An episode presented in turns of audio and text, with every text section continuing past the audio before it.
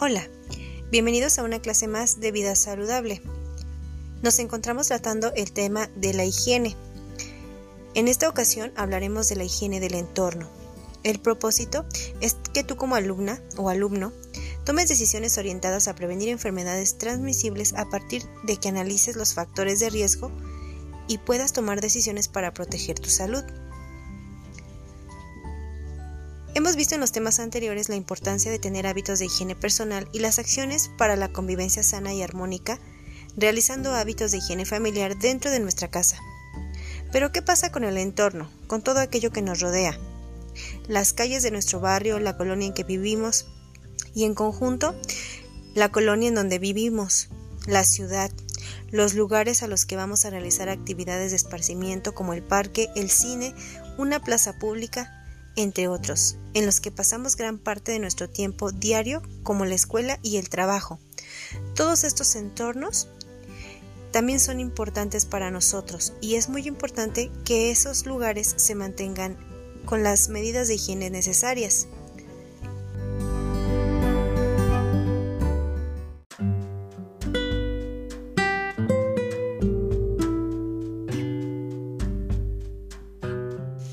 Te voy a ir indicando algunas actividades que vas a ir realizando en tu cuaderno.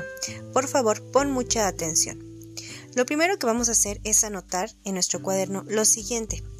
¿Cuáles son las reglas de higiene para el cuidado del entorno que conoces? Es decir, ¿cuáles son aquellas reglas que tenemos como ciudadanos en los lugares públicos a los que vamos? Anota dos reglas, solamente dos, por favor.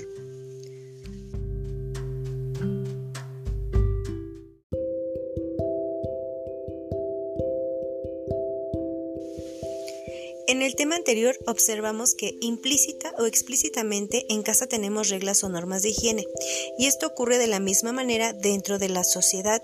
Imaginemos que no existieran reglas sanitarias. ¿Qué pasaría si las personas no depositaran la basura en su lugar, si fueran por las calles tirando envases, restos de comida, entre otros restos? Si no existieran baños públicos para que las personas puedan hacer sus necesidades fisiológicas cuando salen de casa, resulta muy difícil para nuestra época moderna pensar en ello.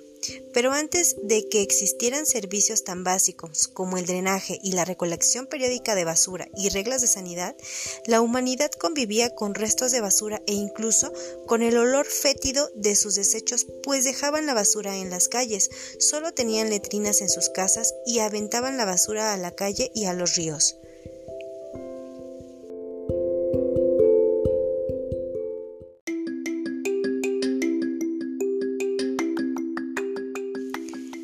Respecto de las siguientes imágenes, reflexiona sobre cómo te sientes al ver esas imágenes comparadas con las comodidades y los servicios con los que contamos actualmente. Es importante que hagas una comparación de todos estos servicios con los que contamos, servicios sanitarios, limpieza de drenaje, hay personas encargadas de barrer las calles, em, entre otras cosas. Eh, en épocas pasadas esto no existía. Y es importante que reflexiones sobre qué pasaría si estos servicios en esta época o con las actividades que realizamos diariamente, qué pasaría si no contáramos con esos servicios.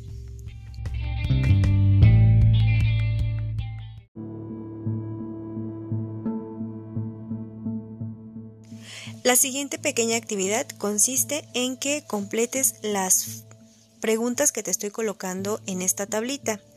Eh, la idea es que las vayas completando. Las preguntas comienzan con la frase ¿qué pasaría si? Eh, velas anotando para que las vayas completando.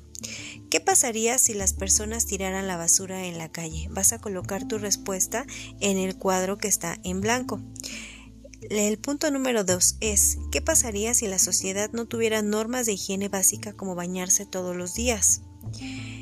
La siguiente es, ¿qué pasaría si no existiera el sistema de recolección de basura? La siguiente es, ¿qué pasaría si no existiera el papel sanitario ni las servilletas de papel? La siguiente es, ¿qué pasaría si no existiera drenaje en nuestras casas? Y por último es, ¿qué pasaría si no existieran productos básicos como el jabón, el cloro y los productos para limpiar y aromatizar el ambiente? La idea es que de cada una de estas preguntas tú em, reflexiones acerca de cómo sería nuestra vida si este tipo de, servicios o este tipo de materiales no existieran para nosotros. ¿Cómo sería la vida de las personas? ¿Cómo sería la dinámica em, de los ciudadanos, cómo nos comportaríamos, cómo sería nuestra convivencia. Eso es lo que quiero que coloques en, en frente de estas ideas.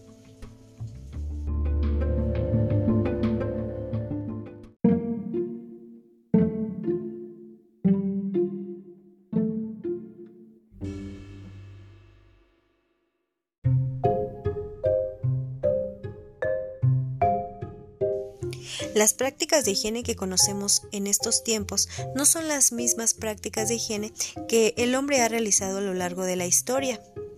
Vamos a analizar cómo era la higiene en la antigua Roma.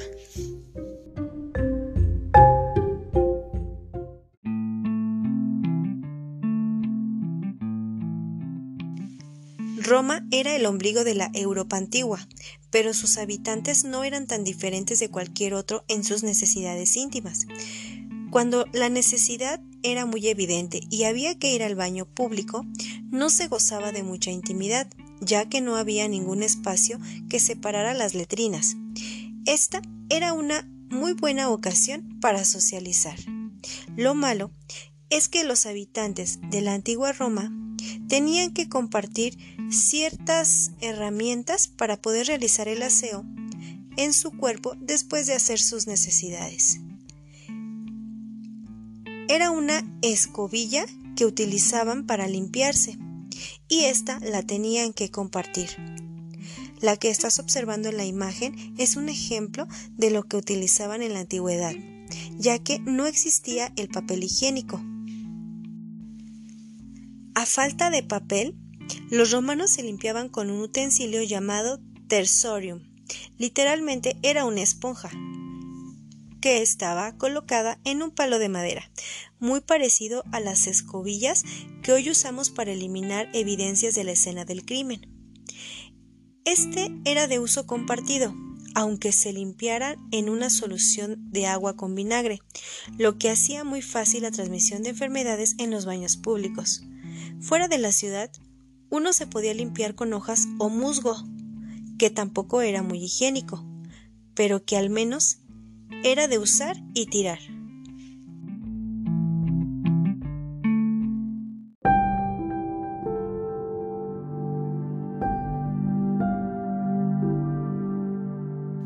Y no es que estuviera mal que utilizaran una esponja de mar clavada en un palo de madera para poder asear su cuerpo después de hacer sus necesidades.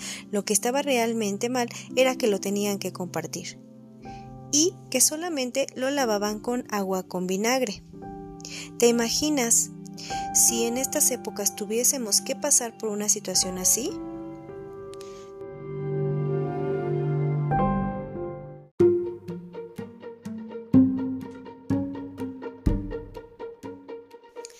Hoy en día tenemos muchas ventajas en cuanto a las prácticas de higiene.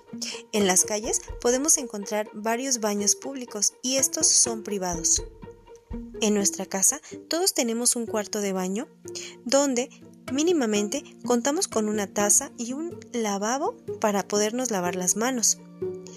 En la siguiente actividad te voy a pedir que dibujes el cuarto de baño que está en tu casa y algunos accesorios que utilizas para realizar la higiene de todos los días. Al final, cuando termines tu dibujo, vas a escribir ¿Cuáles son las ventajas de tener en la actualidad un sanitario en el que estás tú solo, donde puedes lavarte las manos, usar jabón y papel de baño? Esto es parte de reconocer que en estas épocas hemos ido evolucionando para poder tener medidas de higiene mejor y eso nos ha permitido evitar la transmisión de muchas enfermedades.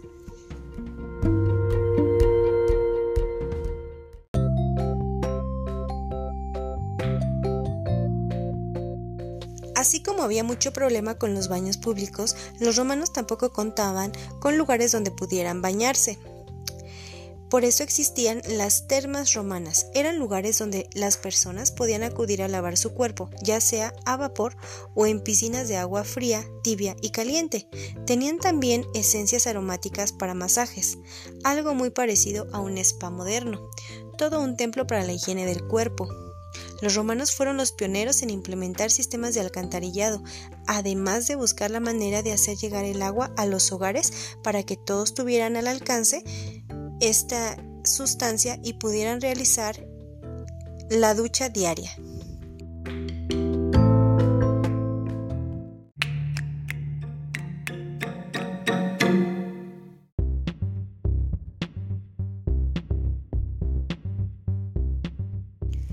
Conozcamos ahora cómo era la higiene en el antiguo Egipto. Para los egipcios, los cuidados del cuerpo en cuanto a su higienización y embellecimiento formaban parte de sus intereses y necesidades primordiales. Gracias al clima, los egipcios tomaban baños varias veces por día. Las personas que tenían la ventaja de un nivel socioeconómico alto eran atendidas por sus sirvientes en las habitaciones o cuartos de baño, en donde disfrutaban de estas duchas donde utilizaban cestillos para hacer pasar agua como si fuera una regadera.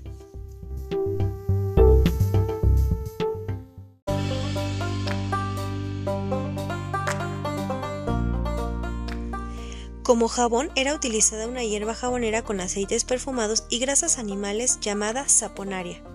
Al atardecer, los egipcios acudían a las frescas aguas de los estanques centrales que la mayoría de los hogares poseían. Trataban de dormir limpios para evitar que se posaran en sus cuerpos las moscas. La gente sin posibilidad de tener espacios para bañarse en su hogar acudía al río Nilo, y los más desfavorecidos hacían uso de friegas de arena para remover la suciedad de sus cuerpos. En el antiguo Egipto, hombres y mujeres tenían la cabeza rapada, esto con el objetivo de evitar la proliferación de pulgas y piojos. Las mujeres de la realeza usaban pelucas, las cuales lavaban cuidadosamente y el faraón hacía uso de una barba postiza. Seguramente has escuchado del baño de leche de Cleopatra. La reina Cleopatra tenía rituales de belleza, los cuales consistían en sumergirse en leche y miel. A esta mezcla, que te sonará bastante rara para tomar una ducha, además se le agregaba agua de azar y manzanilla para disfrutar de las propiedades aromáticas relajantes que las hierbas ofrecían. Aunado a ello, eran liberados en el ambiente de su lujoso cuarto de baño inciensos, aceites aromáticos y perfume de extractos de rosas. Los ácidos lácticos exfoliaban su piel y la miel, compuesta de azúcares como la glucosa y la fructosa, ayudaban a nutrir y sanar las capas más profundas de la dermis. Además, la miel contiene fitoquímicos que matan virus, bacterias y hongos y posee un efecto antiinflamatorio que cura heridas rápidamente.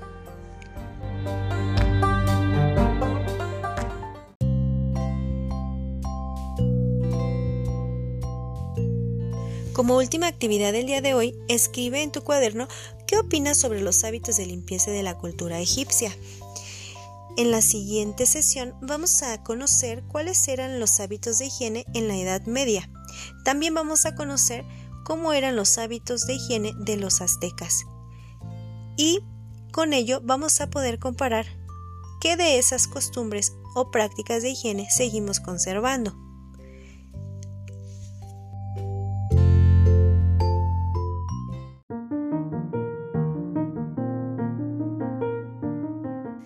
La actividad de hoy ya la debiste de haber realizado. Es tu apunte. Este apunte no lo debes subir. En esta ocasión no voy a pedirte que subas ninguna actividad.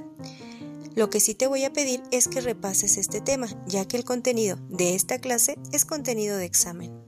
Agradezco muchísimo tu atención. Nos vemos la próxima clase.